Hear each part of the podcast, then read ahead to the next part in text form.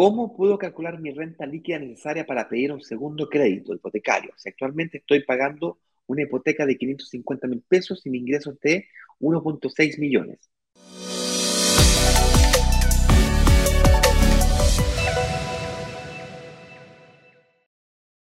Bien, es fácil.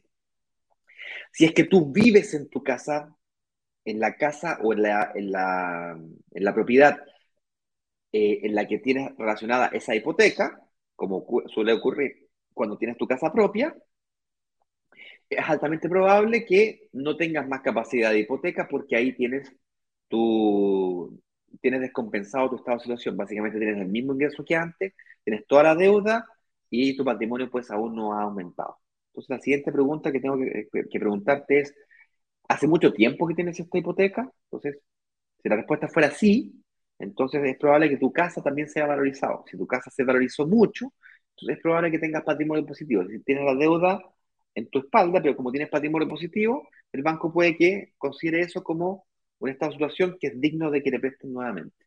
¿ya? Eso puede pasar.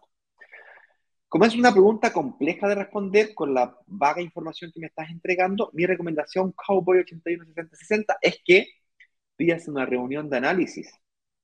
¿Vale? El secreto para poder mantener siempre tu capacidad de financiamiento lo explicaba yo en la clase número 2, si quieres revisarte esa clase, en donde invierte para arrendar. El arriendo hace parte de tu matriz de ingreso. Entonces, si el arriendo es igual o mayor al dividendo, claro, tienes los ingresos del arriendo, tienes la deuda y estás equilibrado. Y además tienes el patrimonio que con el tiempo va creciendo, creciendo, creciendo. Si más encima inviertes en barrio emergente, en donde el arriendo empieza a aumentar, aumentar, dado que la deuda se mantiene, el aumento de ingresos aumenta y el patrimonio aumenta. ¿Qué pasa con estado de situación? Está mejorado. Más capacidad de financiamiento.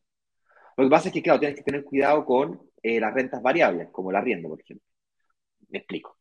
Si sacaste un crédito hipotecario y tenías el 100% de tu ingreso fijo, porque trabajabas como dependiente de una empresa grande o mediana, da lo mismo, resulta que ahora tienes una propiedad y que recibes un arriendo de 500 lucas y tú ganas 2 millones. Entonces quiere decir de que un poquito menos del 30%, como el 25%, o entre el 20 y el 25% de tus ingresos son variables. Y eh, por, lo tanto eso te hace más riesgoso. Luego tienes la segunda propiedad, la tercera propiedad, ese 25 pasa a 35, 40, 50% de tus ingresos son variables. Oh, wow.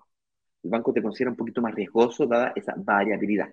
Y consecuentemente tienes que demostrarle que tú tienes capacidad de pago, que eres firme, que eres sólido, que eres solvente, y eso se muestra como un pie, mayor. 25, 30% para la persona que va por su segunda, tercera propiedad tiende a ser eh, una buena forma de hacerlo. ¿Y cómo se puede lograr eso? Pues con mayor capacidad de pago mensual o recuperando los IVA. Entonces, si recuperas el IVA, puedes ir a aportarle a, la siguiente inversión. O puedes acelerar los ciclos, ¿cachai? Es decir, en vez de comprarte una propiedad cada dos, tres años, te podrías comprar una propiedad cada seis meses, que es más o menos el tiempo que se demora una, en recuperar el, el pie, en recuperar el IVA, perdón.